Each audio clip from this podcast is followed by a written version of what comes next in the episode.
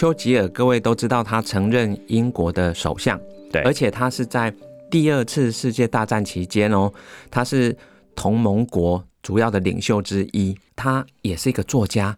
你看他这么多的丰功伟业，跟这么多的作品，所以我们一定会说他是一个成功人士。可是我告诉你，他说他是有忧郁的倾向的。丘吉尔自己说啦，他跟医生说过一句话，他说我不喜欢站在船边低头看着水，下一瞬间就让自己一了百了。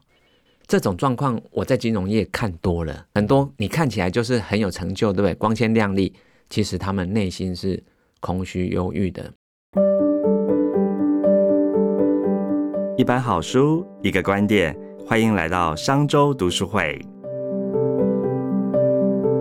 各位商周吧朋友，大家好，又来到我们商周读书会的说书时间了。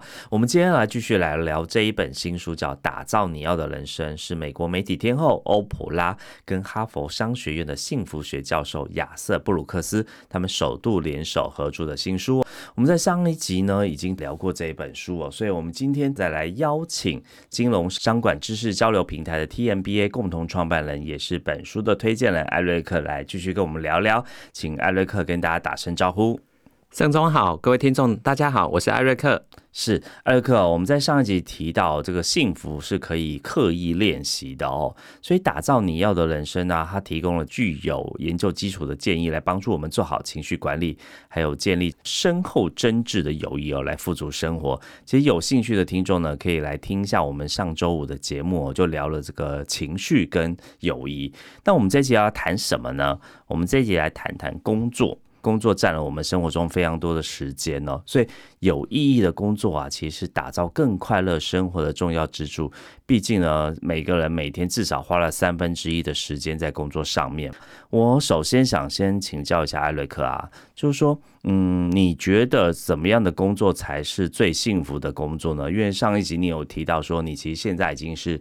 退而不休，所以现在的生活啊，做公益啊，做这个各种的这种阅读的推广，对你来说是一份幸福的工作吗？当然是啊。那我觉得所谓工作怎样是幸福的工作，有一个关键字叫满足感。但是这个满足感哈，它其实是要发自内心的。所以你说。调薪或者升迁当然会快乐，对。可是这个东西你很难满足的，因为你永远会升到某个没有再升的位置去，而且那个快乐可能只能维持几天，很短暂，嗯，很短暂，很可能就是你得知可以晋升的那一瞬间是最快乐的，再来你就没了，那个效益就递减，效益就整个很快，一直加薪，对对对，所以所以你可能一年也只能加薪一次啊，你一年就快乐个一天。然后你可能升迁要两三年，所以其实这样你注定不会有满足感。嗯，所以哈书里面谈到一个很重要的观念哦，他说工作的满意度啊，跟生活的满意度是有高度的正相关。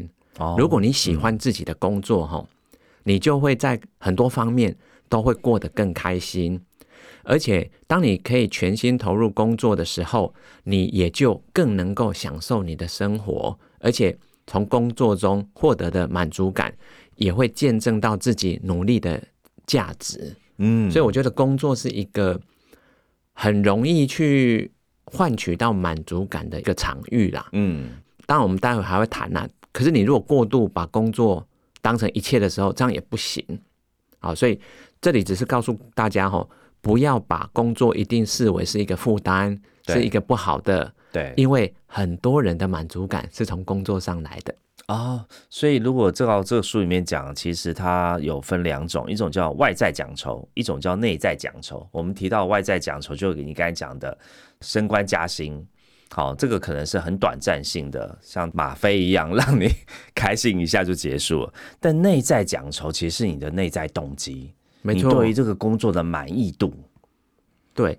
其实内在奖酬就包含了，比如说我们在胜任一件事情或完成一个专案，你会获得这种努力有成的这种满足感是很高的哦，因为它是一种自我肯定跟自我价值感。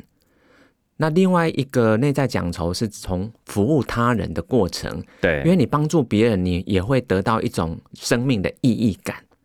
而且因为别人会一直感激你，你也会觉得哎，好像我们的存在是很有价值的。对，所以这两种内在奖酬都是可以让我们在工作的时候保持了心理上的，你说更有弹性去面对挑战，而且也有开放性，愿意去接受挑战。因为你知道这个挑战接受了，而且你成功了，你是会有额外的这一种满足感，嗯，跟这个自我价值感的。所以啊，我举我自己的例子，像以前我在金融业工作嘛，哈，那你说我开不开心？当然薪水高，然后职位不错，当然是好。但是我告诉你哦，那是我我的同事啊，很多生不出小孩，嗯，还有很多是没有结婚的哦，因为压力太大了，根本没有时间结婚或交男女朋友。对，当然也没有小孩，所以老实说哦，这种。如果是以薪资跟福利当做你的满足感来源，它很危险。对，但是哈，如果你是反过来用刚刚我说的内在奖酬来当做你工作的这个动机的话，哇，这个是不仅可以持久，而且它是可以这个深层的满足感的，不是表层的哦。嗯，所以用钱换人生不会换到。一切哦，就像你自己刚刚说的，呃，从金融业到你现在这个退而不休，我们刚刚聊到嘛，你说你一年做一百五十场的演讲，很多是公益演讲啊，其实可能钱很少，或者是没有钱的，那但你还愿意做这些事情，是因为你内在的这个讲酬让你觉得很满意、很满足嘛？没错，我这两年哈讲了三百多场，嗯，所以平均一年大概一百五十场嘛，但是。有三分之一是到一些偏乡的学校，那你知道，其实现在中小学他们是没什么预算去请外面的讲师，对啊，或者就算他们有经费，那个其实都很少。对啊，你去这个偏远地方，哇，你可能去讲一个半小时，但你要花一整天的时间。确实啊，所以我很多偏乡的演讲一天就这样用掉了。可是当你在演讲过程，你会看到有一些孩子啊。可能是小学生，有些可能是原住民，可是他们看着你的那个眼神是炯炯发亮，你就知道你自己启发了他们，你在他们的心中植入了某些爱与善的种子，这个将来长大会很不得了，会帮助很多人。哎，你光想到这个。我每天就很开心啊，可能比想说，哎，我比我今天赚了多少钱更有意义哎。对啊，所以哎，我们做这些事情不是一次改变一个人哦，那是一群人。对，所以当我一次可以帮助到那么多人的时候，那种内在的奖酬是远超过你说的这个金钱啊，啊，或者是头衔啊、名利这一些，超过太多了。所以呢，当你找到工作的使命的时候，对于工作就会有更高的内在动力。没错。人力银行的报道，我说每到过年在转换工作的时候，这是一个旺季嘛，竟然有高达九成的员工想离职。我们这个九成，你会发现其实大家并没有那么喜欢自己的工作，诶。才会想要跟老板抗议一下，这样子。在《打造你要的人生》这本书里面，他就提到啊，其实，在追求成功事业跟幸福人生当中，并不是只有单行道一条路可以走哦。他列出了四种的职涯模式，可不可以请艾瑞克帮我们介绍一下这四种的职涯模式呢？好的，第一种啊是线性的，这就是我们一般直觉会想到的，就是你进入一个公司里面，你随着时间的经过。你会慢慢的升迁哦，所以你可能也会调薪，然后你就会慢慢的升到一个你最后可以升到的位置。但是这种线性的工作啊，老实说是比较理想化。但是很多工作根本就不是长这样，对，所以还有第二种叫稳定型。嗯，稳定型呢，一般可能会出现在比如说公务机关哦，或者是专业职、专业职或行政职这种很稳定性的，但不会有大幅的变化，是不是？对，但是你虽然是在同一个职位上，当然薪水也是会随着年资哦会慢慢的增加，没错。但是你不会当主管哦哦，你可能不会调部门，对。可是呢？你的那个对同一个专业的熟悉度，对。哦，或者你的专业的这个累积到的经验值是很高的，嗯，好，所以逐步增加，对，所以这种稳定型的虽然没有什么很让大家觉得啊，天哪，你又升了，或者是哇，你又怎么样怎么样，可能完全没有这些经验感，可是有些人适合啊，嗯，有些人就是适合这一种能够掌握到自己的工作，他就很有满足感。嗯，那还有第三种哦，叫三分钟热度。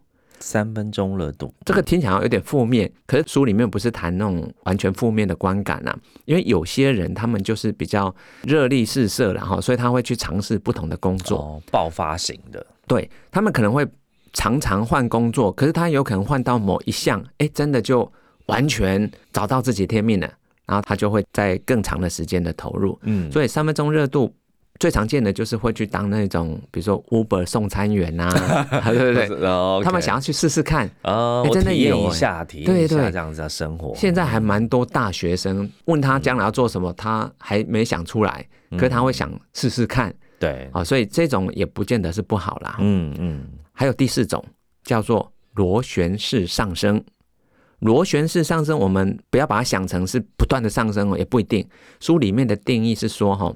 他可能会在某一个领域深耕长达十年，可是在这个过程里面，他找到了一个，比如说更有发挥的空间，或者他的才华更有机会可以大放异彩的，他就会跳到下一个领域，哦，或者是转换跑道，结果哎，真的是又往上的又有新的发展出来的，所以说非常高跳跃式的。成长就对了，对，所以它跟线性不同哦。线性是可能在同一个领域里面很稳定的前进，嗯嗯，所以是要慢慢累积的。但是螺旋式的上升，它就是会缓步增加，可是在某一个时间，哎，突然又跳一级，嗯，然后再缓步增加，可能之后隔个几年，哎，又跳一级。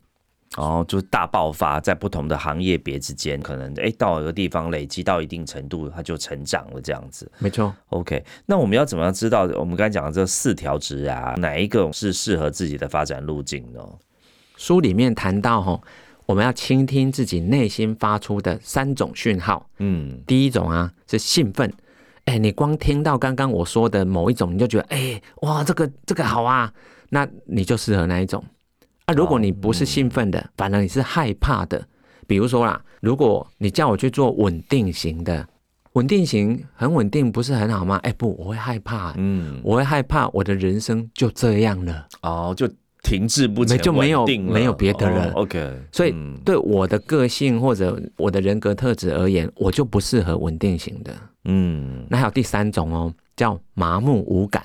麻木感，听到一点感觉都没有。对，那也不是你适合的。嗯哼，嗯，OK。那艾瑞克，你觉得你是哪一种？我们刚才讲线性稳定、三分钟热度跟螺旋式上升，那你觉得你是哪一种？我很明显是螺旋式上升。哦，OK。因为我跨领域，嗯，你看哦，我以前大学是念资讯管理哦，嗯，我高中是理工科的嘛，对，所以我是念台大的资讯管理，是学写程式的。可是呢？可能就是到大三、大四的时候，发觉，哎，我对商科比较有兴趣，所以我是念 MBA 出来就往金融业去了。对，所以你可以说我的高中、大学是在理工的生涯里面，可是没想到我出社会是在金融业。对，工作了十六年，我反而又裸辞了去做有关教育啊、阅读推广这些事情，所以我的生涯模式啊，或者是。我的发展历程很明显就是螺旋式的上升。哦，这样听起来你的三段从理工、金融一直到这样子这个教育推广、公益，其实都非常截然不同诶。但是逐渐累积每一个阶段，对于你下一个阶段其实都有蛮重要的奠基。所以听众朋友也可以想想看哦，就哎线性稳定、三分钟热度，还有螺旋式上升，你是属于哪一种？像诶在书里面提到三种讯号啊，你到底兴奋、害怕还是麻木不感？好，你就可以知道你到底是属于哪一种路径这样子。那我们再来聊聊这个书里面啊，打造你要的人生，提到说啊，就算我找到了自己的职业发展之路，但是呢，也可能会遇到一个问题，这个太过投入工作，变成一种工作成瘾。所以，这个打造你要人生里面要讲到一个故事，就是丘吉尔这个反面的例子，请艾瑞克来帮我们聊聊。嗯，书里面有谈到啊，丘吉尔，各位都知道他曾任英国的首相，对，而且他是在第二次世界大战期间哦，他是同盟国主要的领袖之一，他也是一个作家，你知道吗？他一辈子写的几本书，你猜猜看？呃，十多本，如果你这样讲的话，应该很多。不止，他写了四十三本。哇，他写了四十三，厉害哦！哦，一边很多才对啊，一边打仗，而且他还带领英国走出这个战争呢。嗯，对，所以其实你看他这么多的丰功伟业，跟这么多的作品产生，他其实应该是忙得不可开交。对，所以我们一定会把他说他是一个成功人士，对不对？对。可是我告诉你，他说他。是有忧郁的倾向的啊，他有忧郁的倾向，那怎么还可以这么正面乐观呢？而且他说哦，他这一种病啊，是在他心中的有一只黑狗哈，一直在困扰着他。嗯，然后丘吉尔自己说啦，他就跟医生说过一句话，他说我不喜欢站在船边低头看着水，下一瞬间就让自己一了百了啊，就是想要跳下去。对，哎，丘吉尔这么成功人士，所以我告诉你。这种状况我在金融业看多了，嗯，很多你看起来就是很有成就，对不对？光鲜亮丽，其实他们内心是空虚忧郁的，嗯，所以书里面才会谈到说，哈，丘吉尔他其实是把他的压力，因为他二次大战要面对纳粹这个长达好几年的战争，你说他压力一定很大啊，对，所以他是利用工作的投入，让自己去遗忘那些压力。嗯，逃避逃避痛苦，就是为了逃避痛苦。对对，这个其实是一个工作成瘾的现象，但是他这个逃避的结果根本不会更好，反而会更严重，不会解决问题。他只是等到一个时机点，他就爆发了，这样。对，没错。只是还好他没有跳海了，不然二次大战结局可能不一样哦。对，真的。那如果这样，那要怎么避免呢？书里面有谈到三种方法，我觉得都很好哦。第一个叫时间审计，审计也就是说你要去记录啊，而且要去做 review，要去做一个检视，你工作时间是不是有超时？就是说你已经默默的超时工作，你自己都不知道，嗯，所以你必须做记录跟检视，然后要去要求自己不要超时，好，这是第一种。第二个是要给自己停工的时间，比如说啦，你要强制规定哦，我礼拜六、礼拜天。不可以做工作有关的事情哦，六日就是停工时间，就不要再想工作事情。对，甚至你也可以说，我晚上七点以后，我就是停工时间。每天晚上七点以后，我不想工作的事。对，你要告诉周遭的人，周遭人才会。知道怎么配合你吗？我觉得这一点现在这个大家应该都没有同感，尤其赖很方便之后，对，告诉老板十点后请不要传讯息给我，晚上八点后请不要再留言。对啊，其实只要大家都有这个共识是可以执行的，但是你必须讲出来啊。对，你要形成共识，大家一起互相约制嘛。对，嗯嗯。还有第三种，安排下班后的休闲活动，这个。大家也知道要做啊，可是书里面提到哈，你要跟你工作项目一样，有明确的计划跟执行的这个步骤。哦，这不是说，哎，我今天这个周末假日，我就说好，我要出去玩，我要放松，我要发懒，这样就结束了。而是你要定目标，我今天可能要去跑步跑三公里，我今天可能要干嘛干嘛，都要定出计划来。对啊，因为你一定要先想好，比如说你要约谁啊，约哪个朋友，哪一家一起去哪里。对，你不定。你就没有啊？你你当天才临时打电话问说，哎，你今天有没有空？等我们去这个去桃园玩，人家哪有时间？嗯，所以你必须要事先安排。就像你这么认真看待工作，你也要认真看待工作以外的休闲活动。哦，OK，所以我们刚才讲的这三种，你要时间审计，哦，就记录你的时间，然后呢，什么时候休息就应该好好停工。第三个，你一定要安排休闲生活。好，那这三种方式啊，这个艾瑞克有提到，你自己从事这个金融工作十六年啊，所以你帮很多有钱人做财富管理跟投资啊，你那时候的心情怎么样呢？哦，我觉得这本书完全打中我，因为我就是那个工作成瘾的受害者。嗯，为什么？因为我在金融业里面嘛，你也知道，行情好的时候我们工作就好，嗯，行情很糟，比如说二零零八金融海啸。那个压力真是大到很多人会忧郁，甚至会想要自杀。对，那时候财务投资的顾问或理专，哇，跳楼新闻什么很可怕。对啊，因为客户惨赔，他是会告你的。对，你官司缠身的时候，老实说，那种压力是远超过你能够负荷的水准啊，而且不是一个人告你，是很多客户在告你的时候。嗯，所以啊，那时候为什么我会工作成瘾，每天工作到可能晚上十点、十一点，甚至半夜都不睡，因为我们要去利用忙于工作，很忙很忙，就让自己忘记。比如说我自己的投资也不顺嘛，对，二零零八年你看股市跌掉七成，你自己投资当然是财富可能要缩水七成嘛，那不可控制啊。可是你愿意去工作，比如说你多做一些，然后你有多一些的这个 KPI 达成率，当然是可控制的。那有可能，比如说啦，我那时候在感情上也是很不顺，嗯，所以本来我都已经有一个快要论及婚嫁的女朋友了，结果后来她就出国发展，没有回来。所以你看，我自己在感情跟投资上都是无法控制的，不是我们能够付出多少就有多少回报的时候，我们当然直觉就会把时间投入到工作。所以很多人的工作成瘾就是这样子产生的。嗯，我觉得很多人呢，不只是我，对对，所以这本书。其实就完全打中很多这个职场上班族的弊病，嗯所以你要按照他的建议。我们刚刚有讨论到一些方法，其实是蛮实用的。对，那其实，在打造你要的人生，他提到说，其实工作当中也有一个危险，因为我们在这个工作时间真的蛮长的，很容易呢就用工作上面的头衔代表自己。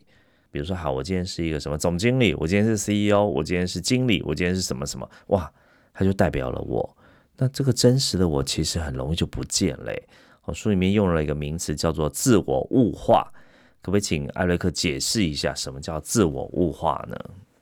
就是说哈，把自己身为人的多样性啊，简化压缩了，变成只有一个特征，而且你也欢迎其他人这样子来看待你。嗯，比如说啦，在职场上，一般最常见的自我物化，就是以自己的薪水或 title。来决定自我的价值，赚很多就代表我很有这个价值，或者是我的头衔越高，代表我越来越有价值。这样对啊，等于是你把自己贴了一个标签，这个标签是很容易被大家认同的。可是一个人不应该只是一个标签啊，他有很多样性的，他有很多兴趣、梦想，跟他的背后的美好的家庭，结果在更。标签上面是看不到的，对，而且我们刚刚提到说，不管是工作或心思，这个都是很短暂一时会让你快乐，但长久之下，这些东西它只是外在报酬，内在报酬才是一个比较重要的关键嘛，哈。那要怎么样避免自己成为一个这样的人呢？书里面提到，你要提醒自己，你就是自己的执行长，嗯，也就是说，我们是自己人生的 CEO。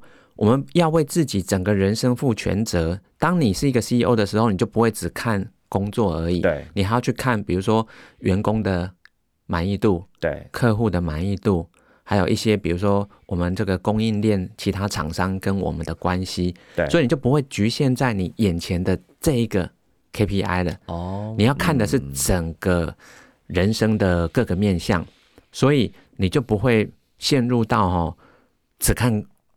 工作上的事情哦，OK，就是说，如果我要做一个自己好的人生的 CEO，我就要去衡量我的不管是家庭健康，好，甚至是休闲生活，或甚至有一些人会说，哎，我的天命是什么？我的使命是什么？我来到这世界上要完成跟达成什么事情，而不会只说啊，我可能在这份工作每个月赚了多少钱，或我做到什么样一个头衔就满意了，就是看更高的人生价值跟目的是什么就对了。没错，那怎么样让自己避免物化成一个工作机器呢？还有什么实际的方法在这个书中建议我们该怎么做呢？有，他提供了两个方法。第一个，要强制哦，让自己跟工作保持一些的距离。这个意思就是说，像我们刚刚有提到啊，比如说时间审计，要去计算统计，然后回顾自己的工作时间，要确保自己不能超时工作，或者说你要给自己停工的时间。约定好了哪些时间你是不可以工作的，你必须这样子很刻意的去练习与工作保持距离，你才能够看得更清楚整个人生。因为很多人是不小心啊，他就不知不觉就投入太多，对，就已经跟工作整个都绑在一起了。那我告诉你哦，当你把工作当你的重心的时候，你的工作毁了，人生就毁了。嗯，好，所以要保持一定距离，知道自己。不代表工作，工作只是整个人生的一环，可能有很多个环，其中一环而已。好，这是第一个。还有第二个，我觉得更实用的，要结交一些真心的朋友。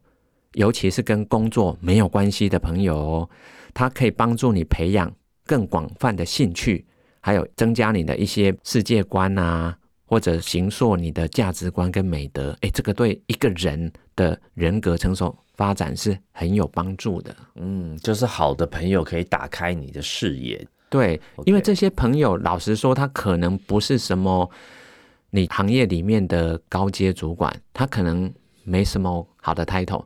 甚至他可能收入不高，哎，我就有好几个这样的朋友。上一集有提到，我办了一个内在原力绘画比赛。对，其实来帮助我的那些，他们能力很强，哎，一个人就可以架一个网站，对，然后把整个所有的表单流程一天之内全部建好。哎，他如果愿意拿这些能力去接很多案子的话，他是可以赚很多钱的。嗯，可是他的本业不是做这个。他是做兴趣的哦，嗯，所以这个会让我感受到说，一个人有一个独特的专长的时候，它是可以帮助很多人去实现他们的梦想的。嗯，这个价值感是远超过我去接一个案子，然后只能拿一万。哎，你去帮助别人获得的这种成就感跟。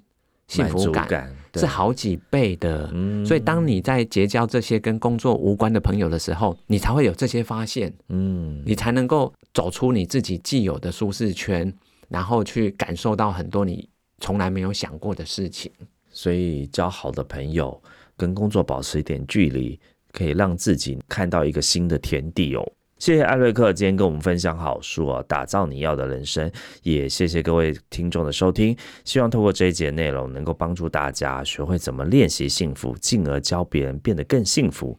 透过你的社群呢，让更多人了解什么叫幸福，你能够享受的幸福也就越大。谢谢艾瑞克。另外，跟听众分享一个好康，上周 CEO 学院推出企业读书会方案。如果您的公司希望透过读书会来促进共识及学习，引领团队成长，欢迎收看下方资讯栏，将有专人规划企业读书会，为您打造学习型团队。如果是使用 Apple Podcast 收听的朋友呢，也欢迎到评论区留下五星好评跟您的感想。我们下次见，好，拜拜，拜拜。